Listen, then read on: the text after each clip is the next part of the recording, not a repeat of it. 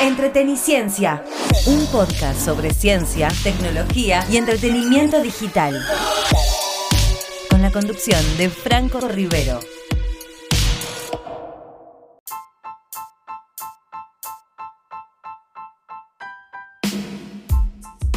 Hola, hola, hola, ¿cómo están? Bienvenidos a un nuevo episodio de Entreteniciencia, nuestro segundo episodio de este podcast sobre tecnología, ciencia y entretenimiento digital. Mi nombre es Franco Rivero y vamos a hablar sobre las últimas novedades del mundo de la ciencia y la tecnología. ¿Me acompañan?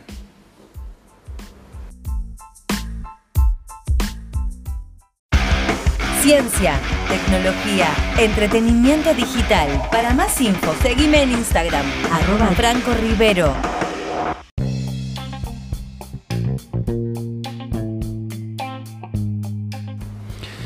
Y como le indica el nombre de este episodio, este, el segundo de Entreteniciencia, vamos a hablar de las estafas en Silicon Valley, ¿eh? particularmente la estafa de Teranos, por situarnos en la parte más este, actual de la historia de Silicon Valley, algo que sucedió hace nada más que dos años. Porque parece que todo lo que brilla en Silicon Valley es oro, y no es así, ¿no es cierto? Entre los Steve Jobs y Elon Musk y Bill Gates también hay fracasos. Por ahí no son los que se cuentan, pero son bastante habituales también. ¿sí? No es todo iPhone, innovación, SpaceX, llegamos a Marte, sino que también hay de lo otro. ¿eh? Eh, bueno, la historia le voy a contar para el que está perdido, el que no sabe, de manera muy resumida porque la historia es bastante larga, cómo es la historia de Teranos, una empresa que se proponía eh, reinventar los análisis de laboratorio, los análisis clínicos de laboratorio, como son este, los análisis de sangre, por ejemplo. ¿sí? Eh, bueno, ellos, como saben, es una, situación muy, muy invasiva para muchas personas que se les baja la presión, tienen problemas, les cuesta hacerse un análisis de sangre porque por venosucción, que bueno, me insertan una, una aguja por por la vena, normalmente es una situación que la mayoría de las personas la transitan de manera traumática y Elizabeth Holmes, que es la, fue la CEO, la, fundadora de Theranos, proponía que se puedan hacer todos los análisis que nos hacemos habitualmente en el laboratorio, pero con solamente pincharnos un dedo y con una gota de sangre.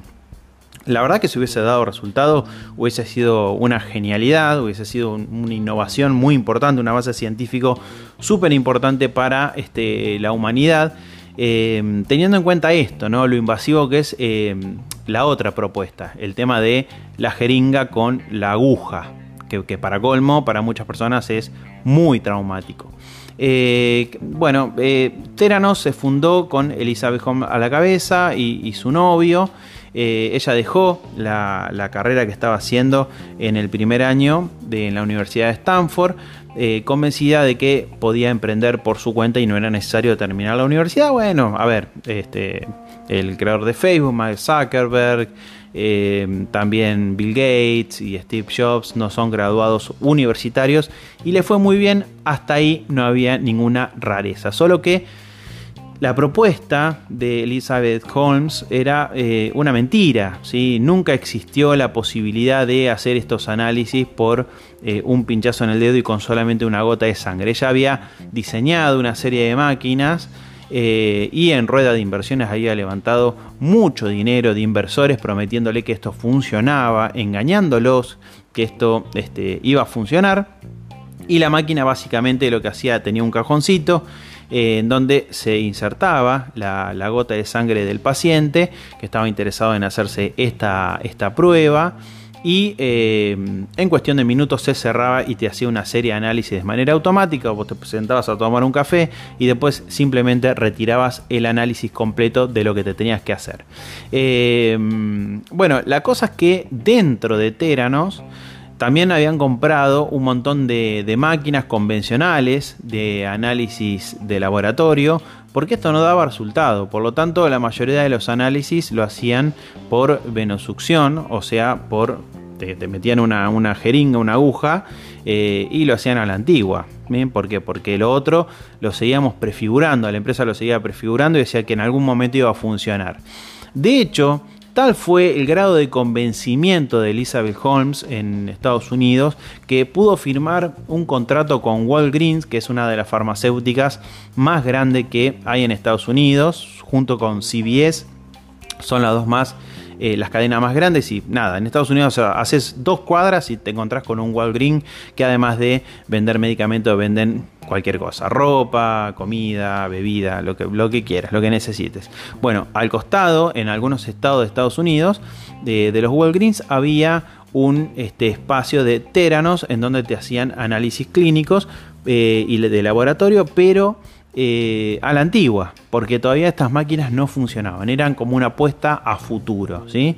Bueno, nada, los inversores, obviamente, que habían invertido mucho dinero, se empezaron a, poner muy nerviosos, qué pasa, que no funciona, que, bueno, lo pateaban de un año para otro hasta que llegó 2018 y todo se fue al diablo porque realmente esto no iba a ningún lado. Bueno, eh, está enjuiciada por, eh, tiene juicios por estafa, tuvo que declarar hace dos semanas Elizabeth Holmes.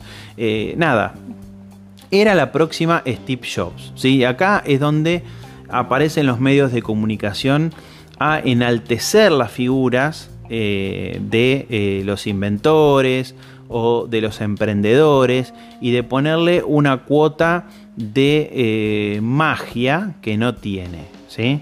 ¿Por qué? Porque Elizabeth Holmes no lo hizo sola. Los medios de, comunicación la inflaron de tal manera, fue tapa de un montón de revistas, de diarios, eh, obviamente eh, en canales de televisión, en noticieros, en informativos, y no se llega solo. O sea, vos cuando tenés un bluff, bluff es acompañado por un montón de empresas, sobre todo medios de comunicación, que hace que ese bluff sea cada vez más grande y la persona se los cree. ¿Sí? O sea, le da un toque de credibilidad que la persona por sí solo no lo puede impulsar porque la imagen de Elizabeth Holmes, si ustedes la ven, la buscan en Google, una persona esbelta, de cabello rubio, de ojos celestes, todos los estereotipos que, este, que estamos acostumbrados a ver. Una ropa muy sobria, a lo Steve Jobs, siempre se vestía igual porque decía que de esa manera no tenía que perder tiempo en pensar que nada, en cómo se iba a vestir y ganaba tiempo para seguir trabajando. El discurso estaba bárbaro, solo que no funcionó. De hecho, hay un documental de HBO que, bueno, se puede ver, que dura una hora y media y que explica detalle a detalle cómo fue la historia de Teranos y el fracaso de Teranos y el, gran fracaso de esta, década, de esta década de Silicon Valley, ¿sí? porque realmente hay que llamarlo de esa manera. Y se está hablando por ahí que podría pasar varios años en prisión, ¿sí? además de devolver toda la plata que debe, y se está hablando también de una película que podría ser este, producida en los próximos meses. ¿eh? Eso va a ser muy interesante porque le va a dar mucha difusión también a nivel internacional. Pero gente, como les decía, no todo lo que brilla por ahí y en Silicon Valley tampoco es oro.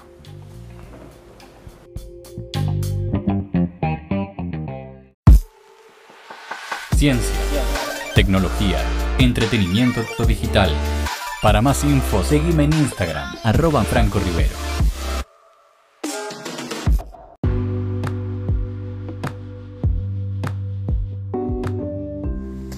Y esta semana se picó bastante el tema de la falta de seguridad de una de las fintech más importantes de Argentina y de muchos países de Latinoamérica.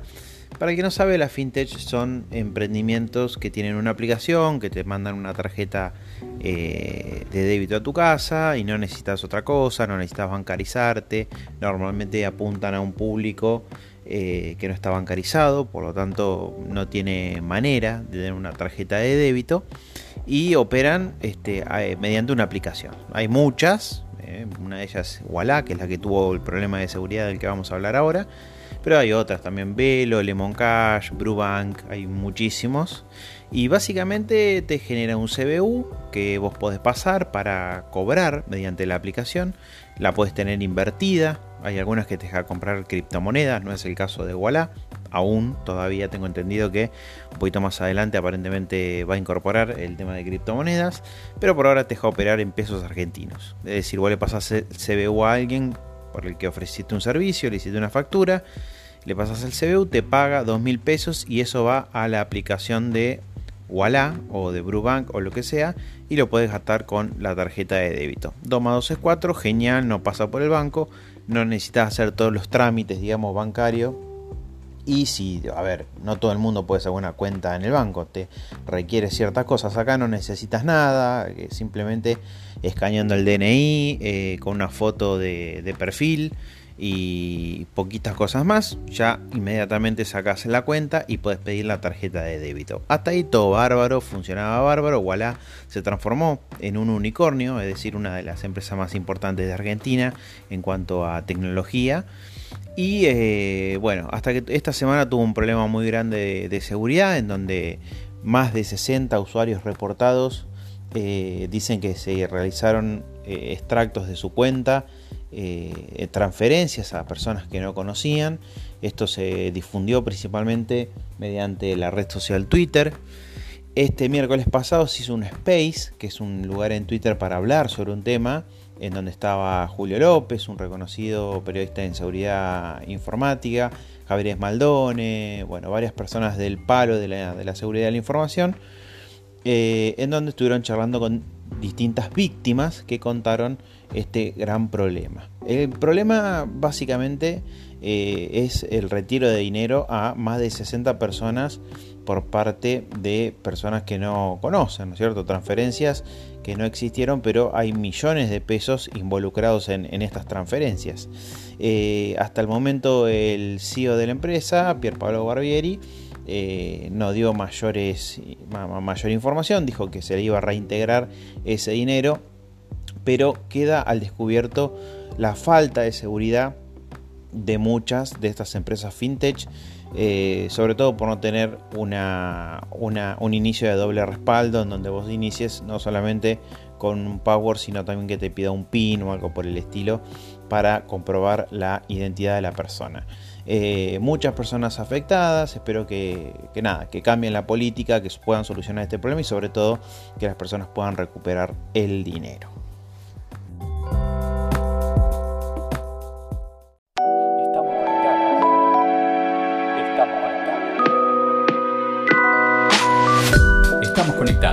Seguime en Instagram, arroba Franco Rivero, en donde además realizamos sorteos mensuales.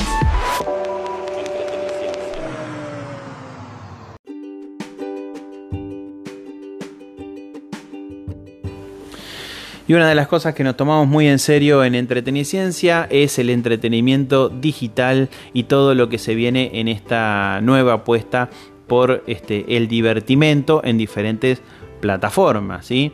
Y una de las cosas que, se viene y está en la cresta de la ola es eh, todo lo que tiene que ver con narrativa transmedia, experiencia transmedia, que quiere decir básicamente que vos podés empezar una historia, eh, empezar una bueno, una historia, un juego, una novela y que ese sea la punta del iceberg para ir desarrollando esa historia en otras plataformas.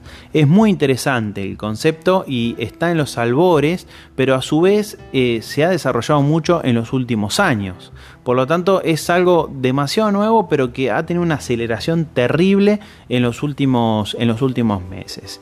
Eh, básicamente se trata de que, bueno, nada, yo por ejemplo juego un videojuego, el videojuego termina y parte de la historia puede ser continuada en un libro, ¿sí? O sea, yo juego un videojuego y este, tiene, termina de una manera y la puedo continuar con un libro o viceversa, empiezo a leer un libro, después se transforma en un videojuego o empiezo a ver una serie y esa serie me lleva a tener una experiencia en un videojuego que complementa eh, la historia de la serie y que me brinda más información, que la completa, eh, que la hace más rica. Realmente un tema muy interesante, el tema de las experiencias transmediales. Y, bueno, nada, la semana pasada tuve la posibilidad de probar una de las más completas que he visto. Eh, a de la mano de Netflix que eh, estrenó en su plataforma eh, una serie que se llama Cielo Grande. Es una apuesta para el mercado juvenil, una serie muy de Cris Morena, eh, me, hizo acordar mucho a propuestas como Verano del 98, chiquititas, capaz por ahí para el público más joven. Pero bueno, es una serie juvenil del creador de Soy Luna, de, de Disney, que eh, ya está disponible la primera temporada y se anunció la segunda temporada para los próximos meses. Pero bueno, Cielo Grande tiene una, una, dinámica muy interesante porque arranca bien allá arriba como todas las tiras, como todas las series juveniles, en donde eh, se ubica, se emplaza en el delta del Tigre en donde bueno, hay una competencia de wakeboard, eh, que es básicamente como el esquí acuático, pero con una sola tabla y eh, tirado por una embarcación. Una competencia internacional, llegan muchas, eh, muchos competidores de diferentes países, además de influencers, a un hotel que se llama Cielo Grande, donde transcurre toda la historia, romance entre adolescentes, un montón de, de cuestiones que tienen que resolver un misterio también, el misterio del hotel, diferentes, diferentes cosas. Y tiene diferentes emplazamientos en, que sirven como para eh, que los grupos de adolescentes, que son los protagonistas, puedan interactuar. ¿sí? Hay, eh, hay un bar, hay un karaoke, está el restaurante, el desayunador, las habitaciones. Eh, realmente en el medio de la selva, eh, sobre el delta del Tigre. Eh, y, bueno, nada, después de, de, ver todos los capítulos de la serie, uno por ahí se queda con el gustito de qué más puedo hacer para ahondar en este tema. Atentos a eso, la gente de Netflix lanzó una experiencia, un mundo abierto en Roblox, en el popular juego Roblox, en donde este, hay que instalar Roblox obviamente en la computadora, en la, en la tablet, en el teléfono celular, en la consola de videojuegos entrar al mundo de Cielo Grande y lo que voy a poder hacer allí es ponerme este, en creando un avatar, eh, ubicarme en el Hotel Cielo Grande y en el Delta del Tigre. ¿sí? Eh, ¿Qué se puede hacer? Bueno, recorrer con mi avatar, como personaje en Roblox, todas las instalaciones del Hotel Cielo Grande, como si se tratase yo de un protagonista más en la serie y también, obviamente, este, practicar deportes acuáticos, que es el centro de, de, operaciones, digamos, de esta gran tira de Netflix para, para el primer semestre del 2022. ¿eh?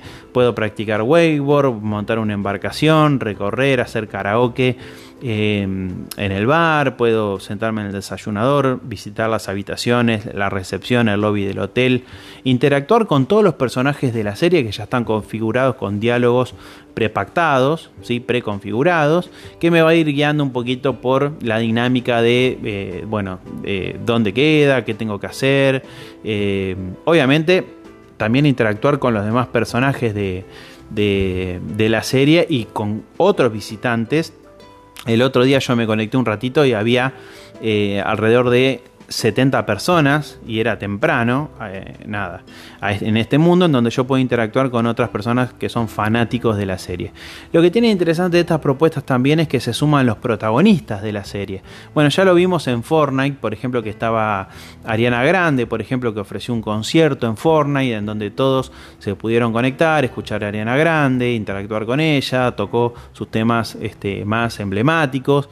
Y acá la semana pasada, esta semana, el lunes pasado, eh, se produjo el primer encuentro eh, entre los protagonistas de la serie y los fanáticos que se conectaron en el mundo de Cielo Grande en Roblox y pudieron interactuar con los protagonistas. Es una manera de estrechar lazos, de acortar distancias y de alguna manera también este, ponerse en contacto con los fanáticos por parte de los protagonistas. Respondieron preguntas, pasaron un rato juntos.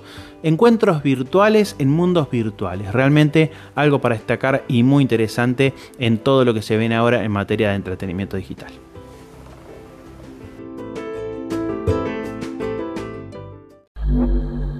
Para más info sobre ciencia y tecnología, seguime en Instagram. Me encontrás como Franco Rivero.